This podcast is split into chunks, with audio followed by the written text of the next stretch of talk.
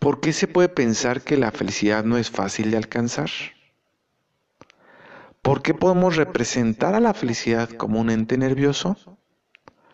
¿Qué podemos hacer para que la felicidad no se escabulla sin previo aviso de nuestras vidas? Estas y otras preguntas las analizamos en el podcast del día de hoy. Acompáñanos.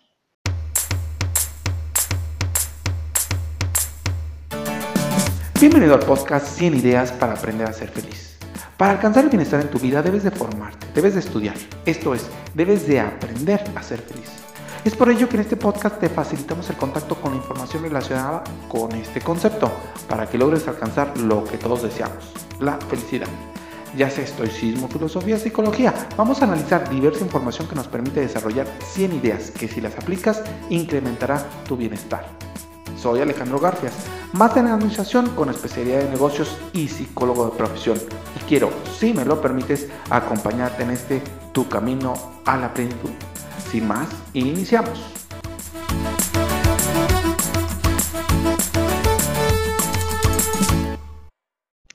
Pues qué gusto me da que me acompañes en esta nueva entrega. El día de hoy vamos a estar hablando sobre cómo necesitamos dedicarle tiempo, dinero y esfuerzo a la felicidad si queremos alcanzarla pues no llega sola, básicamente. Es una misión, es una tarea difícil de alcanzar.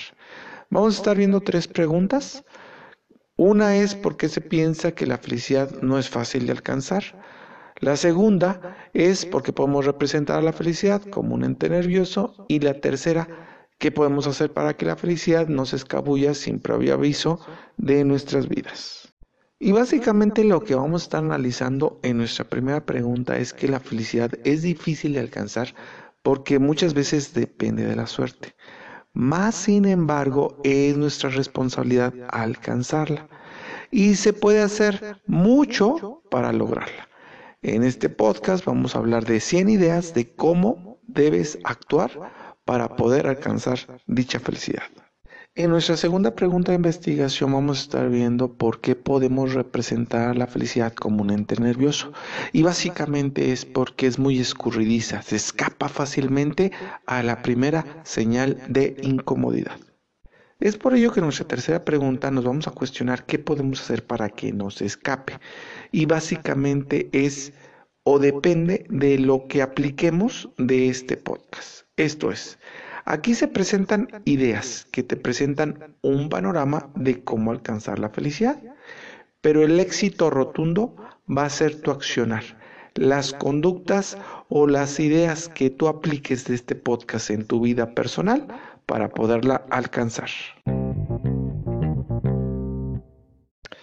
Es momento de analizar más a detalle nuestra primera pregunta de investigación que dice, ¿por qué se puede pensar que la felicidad no es fácil de alcanzar? La respuesta es por ser un proceso dinámico generado por la interacción de diferentes situaciones. Pero mira, analicemos más a detalle. Como ya se comentó anteriormente, Rodríguez, un, estudioso del tema en 2010, indica que la felicidad es un proceso dinámico generado por la interacción de diferentes condiciones que actúan sobre el individuo provocando respuestas. Motivo por el cual la felicidad se vuelve algo complejo de lograr, por lo que no es fácil de conquistar y razón por la cual es conveniente dedicar tiempo, dinero y esfuerzo para alcanzarla. Pues después de todo, en la vida, lo que realmente es valioso no es fácil de lograr. Aunque parcialmente es cierto de que gran parte de nuestra dicha depende de la suerte, razón por la cual se vuelve algo complejo de alcanzar la felicidad, no debemos dejar al destino nuestra responsabilidad de alcanzar la felicidad, puesto que es importante resaltar que a nivel personal podemos hacer muchas cosas por alcanzarla, razón por la cual Ford dice en 1997, un estudiador del tema, invita a dar valor a la felicidad y a su mantenimiento. Por lo anterior, un estudioso del tema, Mayer en 2005, nos da un consejo realista al exhortarnos a actuar, puesto que la felicidad no es un suceso, es un proceso que proviene de la acción. Esto es, la felicidad no llega sola, se necesita diseñar un plan de vida, dedicar tiempo y trabajar constantemente para lograrla, sin poderla acumular o comprar.